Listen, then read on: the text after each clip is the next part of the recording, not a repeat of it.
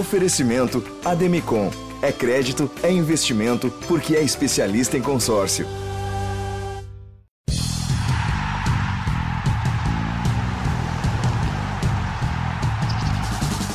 Salve, salve, povo da areia! Estamos de volta com o Match Point Beach Tênis, hoje com uma notícia muito legal para a nossa comunidade, para o nosso esporte.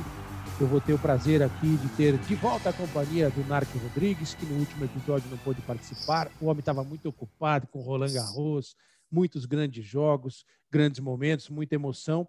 Mas agora a gente pode dar a notícia aqui de um grande momento para o beach tênis mundial e para o beach tênis brasileiro. Por quê? Está confirmada a realização da Copa do Mundo de beach tênis no Brasil. Olha que legal. Entre 4 e 10 de outubro, no Rio de Janeiro, a Copa do Mundo de beach tênis nas categorias profissional e júnior será realizada no Brasil. Não há confirmação ainda de que será na praia de Copacabana, mas um passarinho praticante do beach tênis me adiantou que é, muito provável que seja na praia de Copacabana, e esse é o tema de hoje do nosso podcast. Ótima notícia, Narc, tudo bem? Abraço, Nori, abraço a todo mundo que escuta a gente aqui. Pô, a notícia não poderia ser mais maravilhosa, né? Afinal de contas, é, tudo que o Brasil já fez é, no, no, no beach tênis e todo o momento atual do beach tênis no Brasil, essa explosão, essa quantidade de praticantes, teria nada mais, mais, é, vamos dizer assim, correto que nos brinde com essa notícia espetacular desse torneio grandioso, no qual o Brasil já foi três vezes campeão do mundo, é, seja realizado aqui no Brasil. Vai ser maravilhoso, muito bom, e a gente vai falar bastante sobre isso aqui. Sem dúvida. Além da, da competição das categorias profissional e júnior da Copa do Mundo, paralelamente será disputada também é, o campeonato será disputado também, o Campeonato Brasileiro de Beach Tênis Amador, nas categorias A, B e C, com atletas, olha que bacana, de 9 a 99 anos, que barato isso. E nas categorias de idade, 40 mais, 50 mais, 60 mais, com duplas masculinas, femininas e mistas. E para essa competição, Narc, olha só, que agito vai ser a, Copa, a Praia de Copacabana em outubro a, a expectativa é de participação de mais de 800 atletas. Vai ser uma grande festa do beat, né? Sim, total. Ainda mais com essa notícia aí dos amadores, porque nada melhor do que a gente ter os amadores jogando os atletas, né? Jogando o seu torneio e ao mesmo tempo torcendo para nossa equipe profissional ser campeã mais uma vez, né? E aí, já que você já deu as idades aí, ó, cinquentinha, tô lá, hein? Opa, tem parceiro já ou não? eu vou ver um aqui ainda. ainda se, não. Se precisar, se precisar, eu me inscrevo. Estou nessa categoria. Não, você é muito novo, você não tem idade ainda. Quem você joga 40. Você que pensa, meu amigo. Agora, Nark, o que é legal para a gente explicar para a nossa comunidade, para o público que acompanha o podcast, que nos dá o prazer dessa audiência sempre grande e crescendo, é o seguinte: a gente tem a imagem no Brasil, o imaginário do torcedor da Copa do Mundo já é direcionado para o futebol. A gente pensa na Copa do Mundo de futebol. Explica para a gente o que é a Copa do Mundo de beach tênis. Bom, a Copa do Mundo é como se fosse, né? A gente tem na cabeça a Copa do Mundo, mas é, é bom a gente fazer a comparação com a Copa Davis de tênis, tá? Mas não no formato antigo e sim no formato atual esse que é realizado só num único país, tá? E no qual as equipes se enfrentam um confronto a cada dia, você tem um confronto, tá? Então, para esse ano a ITF é, mudou um pouquinho, não, não vamos ter mais uma chave eliminatória como eram nos outros anos. Dessa vez teremos grupos, tá? Quatro países por grupo, eles se enfrentam dentro dos grupos. E aí os dois primeiros se classificam, acho que são quatro grupos com quatro países, 16 é, classificados, né? E aí os dois primeiros se classificam e aí vai aí a gente entra na fase eliminatória, quarta de final, semifinal e final. Isso vai isso algumas aí. mudanças. São 16 é, alguma, duplas, isso aí. São 16 duplas. Algumas ah, tem algumas mudanças, né? É importante dizer o seguinte, que antigamente, quando era é, no sistema eliminatório, caso um país já vencesse a, a partida de dupla feminina e a partida de dupla ma eh, masculina, a mista era aquela que não valia nada. Então, os capitães é, escalavam os seus reservas, era um, um jogo que não valia nada, era de quatro apenas, aquele três sets de melhor de três sets de quatro games. Agora não, principalmente nos grupos, porque você, como são quatro e classificam dois, você pode ter empate. Então, vai a partir de agora a mista, mesmo que já tenha sido definido o confronto em favor de um país, a mista vale, porque é melhor ganhar de 3 a 0 do que 2 a 1. Isso pode fazer diferença. Então, na fase de grupos, teremos aí grandes confrontos nas duplas mistas, porque eles não só para definir o confronto, e sim para você pontuar para num possível empate poder levar vantagem. E algumas informações adicionais, né? Só repetindo, para deixar muito claro na cabeça do torcedor, do praticante de beach tênis, de 4 a 10 de outubro, a Copa do Mundo de beach tênis será realizada no Rio de Janeiro, muito provavelmente na praia de Copacabana. Serão 11 quadras reservadas para o Campeonato Mundial nas categorias profissional e júnior e 30 quadras para a disputa do Campeonato Brasileiro Amador de todas essas categorias. Imagina que maravilha, que festa em 41 quadras de beach tênis na praia de Espetacular. Copacabana. Ah, vai ser maravilhoso isso aí. Nark, quem que, quais são as equipes favoritas hoje? Claro que a pandemia talvez tenha mexido um pouco com essa relação de forças, mas quem você destacaria hoje como as principais equipes para a disputa do Campeonato Mundial? Ah, o, o, vamos dizer assim, os de sempre, né? É, vamos, Itália, Brasil, Rússia, a Espanha tem um, um, bom time, a França também tem um bom time, a Alemanha volta e meia faz alguma causa alguma surpresa, mas a Venezuela já foi melhor, ainda tem um time muito forte. É, acho que ficariam nesses aí, né? Mas a, a, eu, daria, eu daria um favoritismo um pouco maior para Itália e Brasil. Né? Produzem mais jogadores, tem uma geração melhor de, de, de a renovação tem sido feita é, de maneira mais adequada e mais veloz, né? Tem mais opções de escalação, de convocação do, dos capitães. Os outros times eles ficam muito restritos, né? A Rússia talvez também esteja iniciando um bom processo de renovação aí com novos jogadores, né? jogadores sempre de porte físico mais alto, tem um bom beat tênis, mas acredito que Brasil e Itália é um pouquinho mais favoritismo. Mas eu colocaria no bolo Brasil, Itália, Espanha, França, Alemanha e Venezuela. Tem alguma relação de forças que a gente possa fazer, por exemplo, de, de, algum desequilíbrio? Um país que tem uma equipe masculina muito forte, uma equipe feminina nem tanto e, a mista? Quem que você aposta aí, por exemplo? Eu, eu sou um grande fã do jogo de mista. Eu acho que o jogo de mista ele tem uma particularidade interessantíssima na troca de bolas, na estratégia, pelo fato de o homem no jogo de mistas não poder sacar por cima, sacar sempre por baixo. Eu, eu acho um jogo muito interessante para se acompanhar. Você acha que tem alguém que é tudo muito equilibrado nesse nível aí ou tem uma, alguma disparidade? Não, alguns países sofrem um pouquinho. É, tem, tem um certo desequilíbrio entre o time masculino e o time feminino. Aí, quando você vai para mista, esse desequilíbrio é, acaba acontecendo. acontecendo. Por exemplo, a Alemanha. A Alemanha tem um. A Alemanha tem um time feminino que tem uma jogadora muito boa, a Maraik, e o masculino é um time não tem nenhum jogador muito melhor que o outro, mas é um time que é um pouco abaixo do masculino do que dos outros dos outros países, né? Então ali você já eu acho que nesse sentido aí de equilíbrio, de equilíbrio, os melhores times são o Brasil, que tem masculino e feminino muito forte, é, Itália, obviamente a mesma coisa. A França acho que caiu um pouquinho o feminino, o time feminino dele, deles piorou um pouquinho, não é que piorou, ficou, no, ficou ali, não, não houve renovação, ficou um pouquinho ultrapassado, vamos dizer assim, mas tem um masculino forte.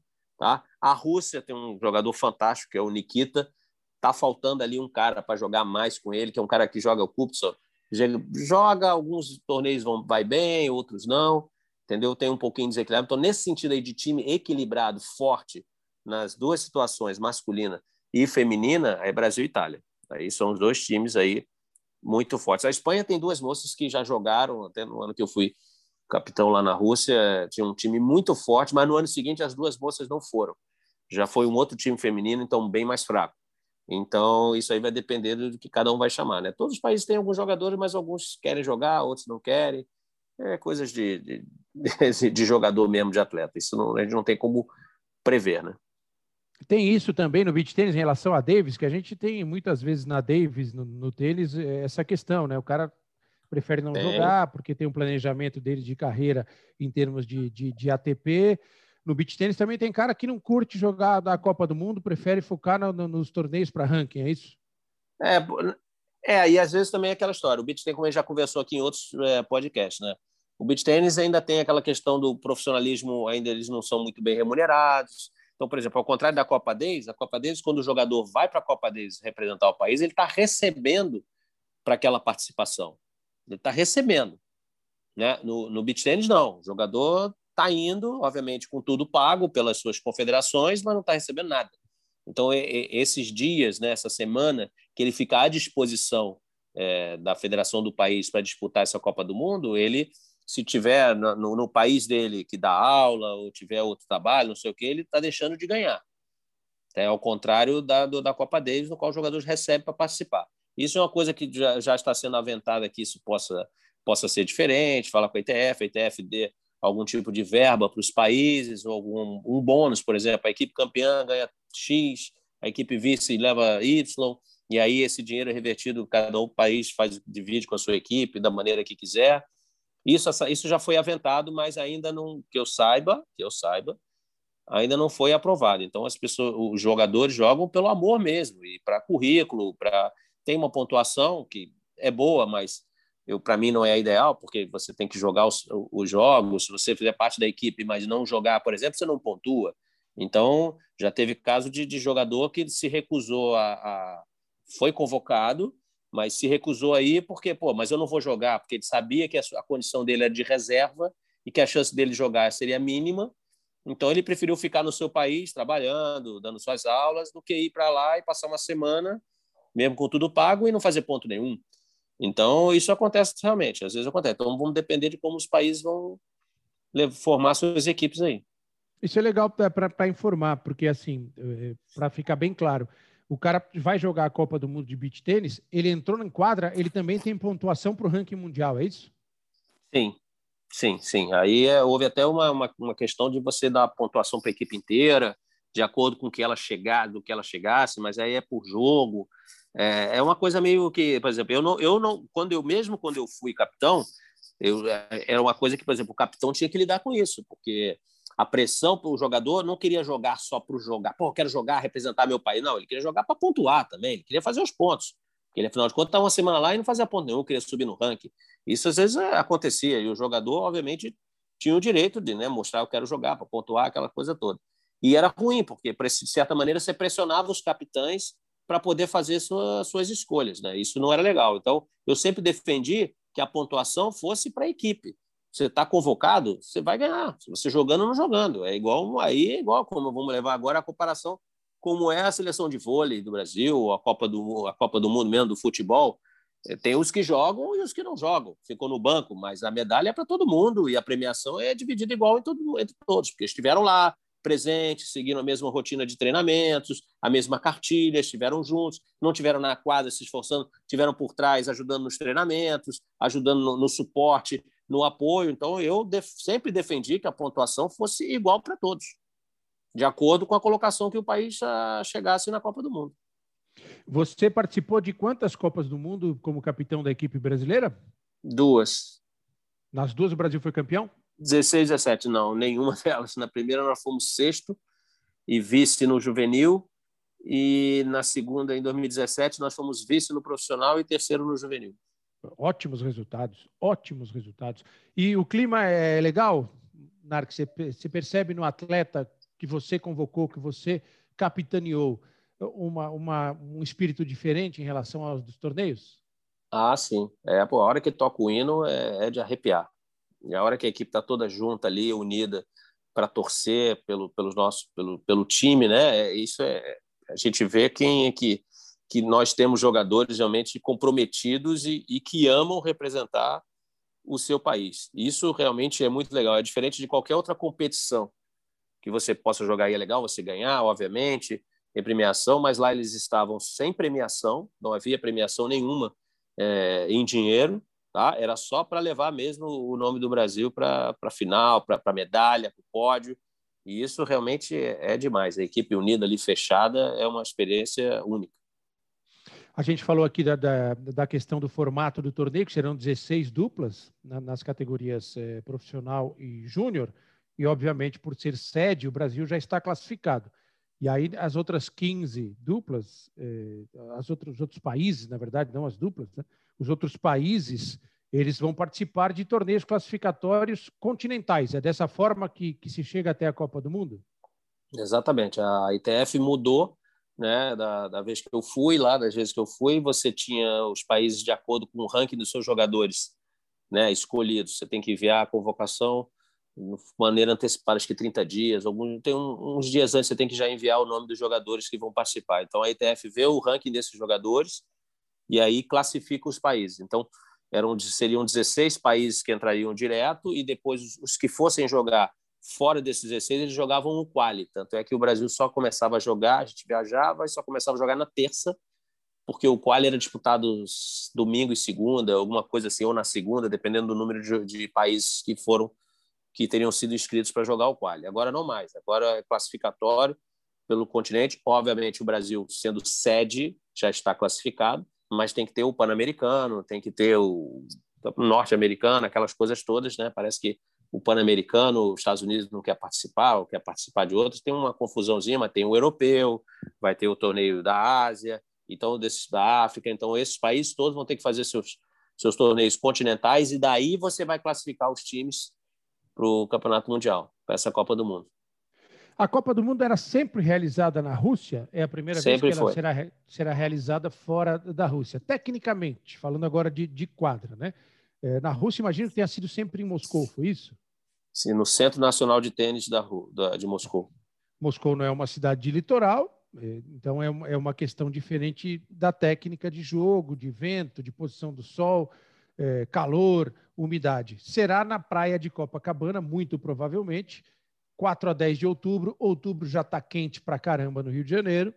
É, é uma época que já começa a chover, a gente espera que não chova tanto, né? Não chova frequentemente durante o torneio. Tecnicamente, o que muda para um torneio jogado como era em Moscou, uma quadra fechada, num centro esportivo, para um torneio que será disputado na praia, provavelmente com uma arena, que vai ter alguma, alguma eh, pelo menos de quadra central, né? Bom, a diferença primeira é na areia. É uma areia de, de, de academia ou de clube, é uma areia mais socada, ela não, tá, dificilmente, né? Porque esse pessoal não, que faz a quadra, ele não investe numa caixa de areia tão profunda, né? São poucos lugares que pegam uma caixa de areia tão profunda a ponto de deixar a areia fofa, né? Então aqui na areia da praia é totalmente diferente. A areia é muito mais fofa, ainda mais na praia, mas a gente conheço bem a praia de Copacabana. Essa é a primeira coisa. Segundo, que vai ser num lugar mais aberto, né? Então a, a, a possibilidade de, do vento influir muito mais, ela realmente existe. Né? O fator falou aí do. A gente jogava em Moscou em julho, mas fazia, era um período no qual ele fazia um pouquinho de calor de manhã, mas se ventasse ou se nublasse, o vento, a temperatura caía bastante. Caía bastante a temperatura. Então, isso é coisa que não vai acontecer nessa Copa do Mundo. Então, mas eu acho que aí a grande diferença aí vai ser a da areia. Vai ser da areia. Outra coisa importante de se falar é que vai ser, vamos ter uma Copa do Mundo com a rede 1,80m. Não vamos ter aquela Copa 1,70m só no, no feminino e na mista. 1,80 para o masculino já vai já vamos ter algumas mudanças. Os jogadores aí nos poucos torneios que estão conseguindo ser realizados estão jogando com 1,80. Então acredito que também vai ser uma diferença. E, e a ideia da ITF é que sempre quando esse torneio nasceu, ele sempre foi realizado na Rússia mas dentro do Centro Nacional Russo. Então, a ITF se convenceu, né, e finalmente conseguiu, essa é uma ótima notícia, de que se é beach tênis, a Copa do Mundo tem que ser no beach, na praia. E aí, por isso que escolheram o Brasil, a segunda potência, quase a primeira, hein? Em número de praticantes, talvez seja a primeira disparada. É, e tem muitos mundial do beach tênis. E tem muitos jogadores internacionais e grandes jogadores que, que passam parte do, do do ano morando no Brasil. O Calbucci já virou brasileiro praticamente, né? O Alessandro Calbucci. É, o nosso que... capitão é brasileiro quase. Também, é, Mingozzi. O, o Mingozzi, que até falou para gente aqui no podcast e foi muito legal o que ele colocou em relação a essa essa alusão que você fez à altura da rede, né? Que ele falou que ele pode até mudar a equipe em relação à, à característica individual dos atletas, que com a Sim. rede de 1,80 o jogo fica com mais volume, menos força.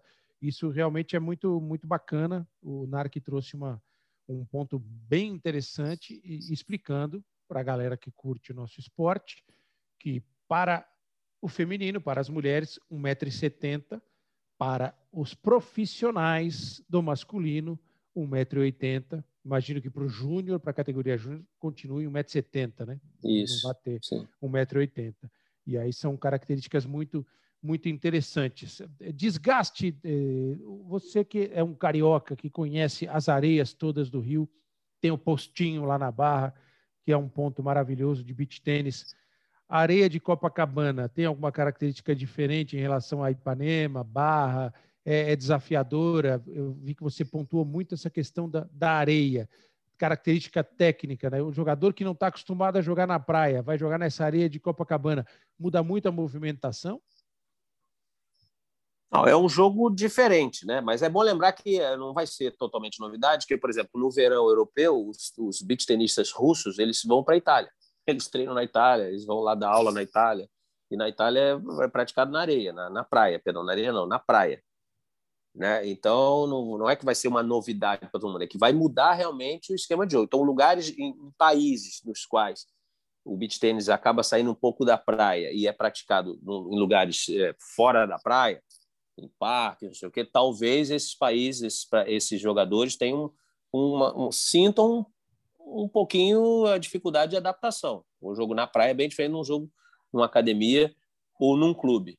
Mas depende do que lugar vai ser jogado em Ipanema, em, perdão, em Copacabana. Porque, por exemplo, se você fizer muito perto do calçadão, a quadra, a areia não é tão fofa.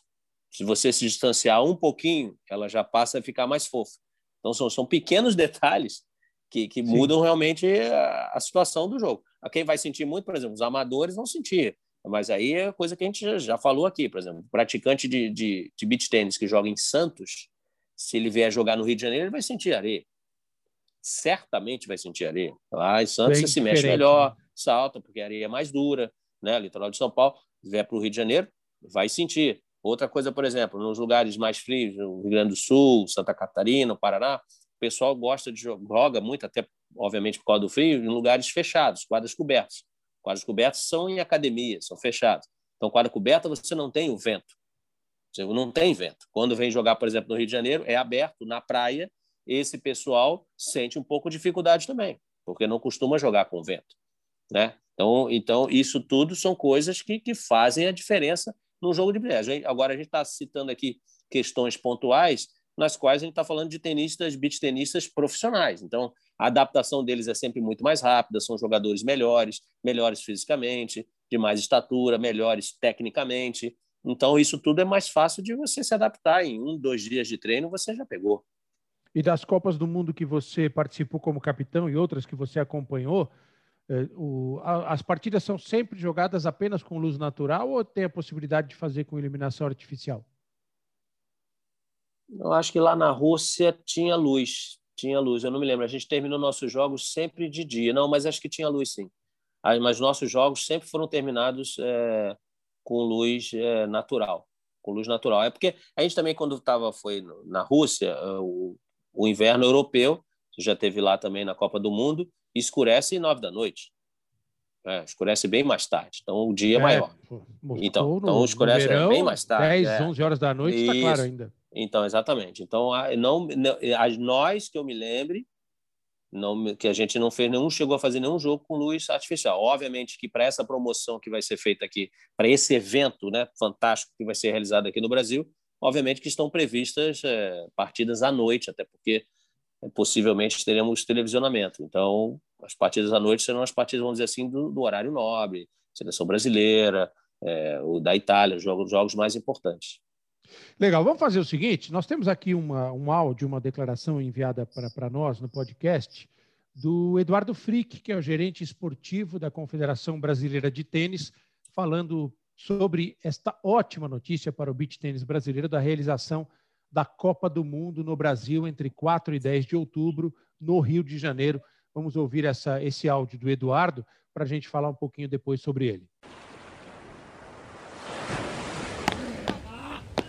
Olá, Noriega. Olá, Narc. É, com enorme satisfação que a Confederação Brasileira de Tênis é, informa a todos dessa grande iniciativa de trazer o Campeonato Mundial de Beach Tênis para o Brasil. Né? Juntamente com os órgãos dos governos municipal e estadual do Rio de Janeiro, também a Federação Atênis RJ, apoiando né, o desenvolvimento da modalidade no estado do Rio de Janeiro.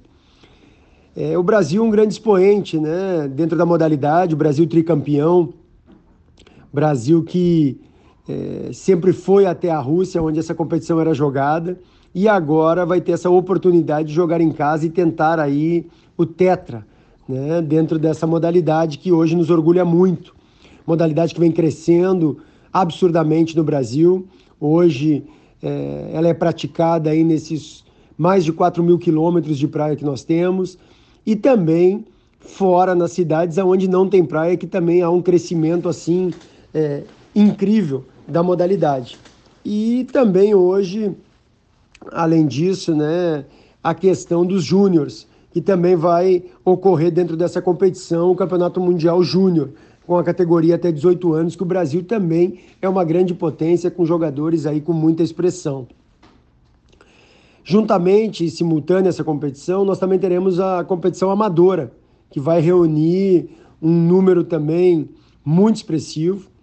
Né? Estarão no Rio de Janeiro aí reunidos todos esses atletas profissionais e amadores, né? fazendo o desenvolvimento dessa modalidade que vem é, trazendo vários resultados para o Brasil.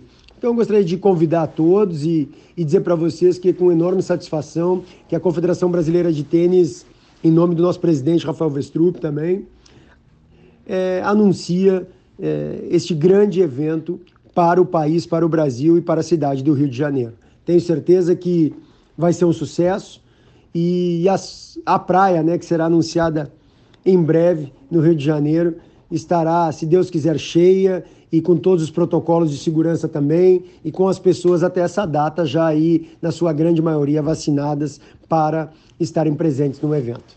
Um grande abraço a vocês e um bom programa.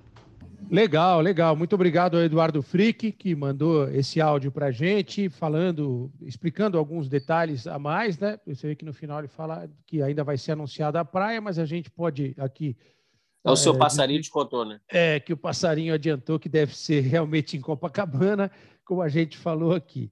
Narc, o processo, acho que a notícia é maravilhosa, a gente estava falando aqui, e me parece que para a construção da pirâmide né, de um esporte que sonha aí um dia ser esporte olímpico, é muito legal ter essa fusão de um torneio profissional da elite com torneios amadores pra, para o desenvolvimento do esporte, acho que, que essa não tem mistura melhor, né?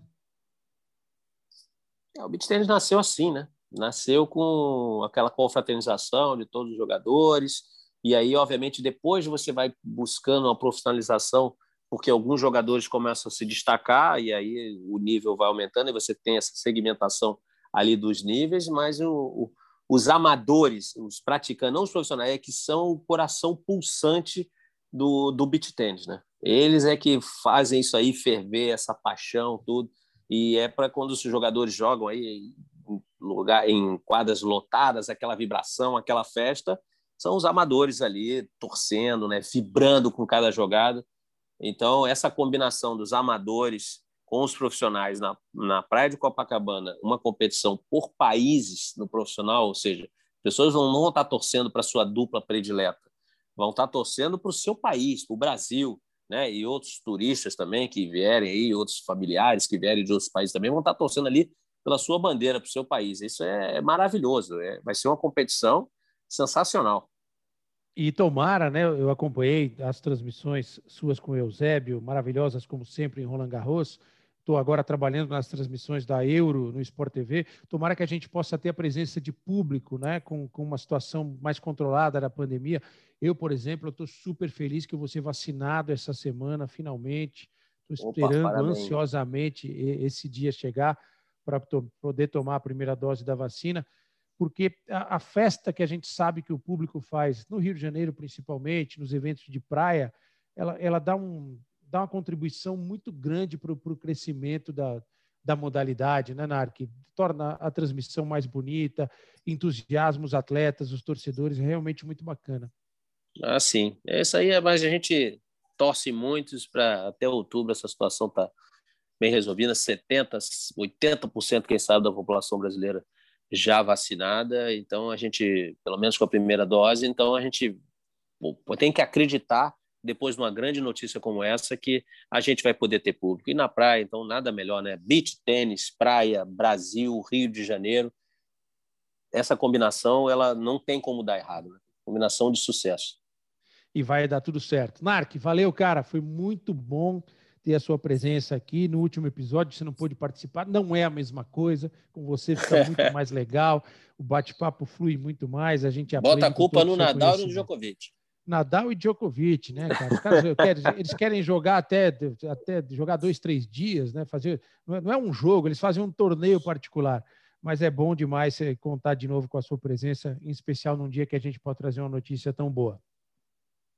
Ah, obrigado, eu agradeço. Pô, sempre faremos muito podcast aí, vamos badalar muito, falar muito sobre isso porque agora que está confirmado, a gente pô, vai falar sobre isso, possibilidade de escalação, os outros times, acompanhar os resultados, quem está vindo bem, quem não está vindo bem, os juvenis, pela primeira vez vão ter seu campeonato mundial, isso vai ser muito legal.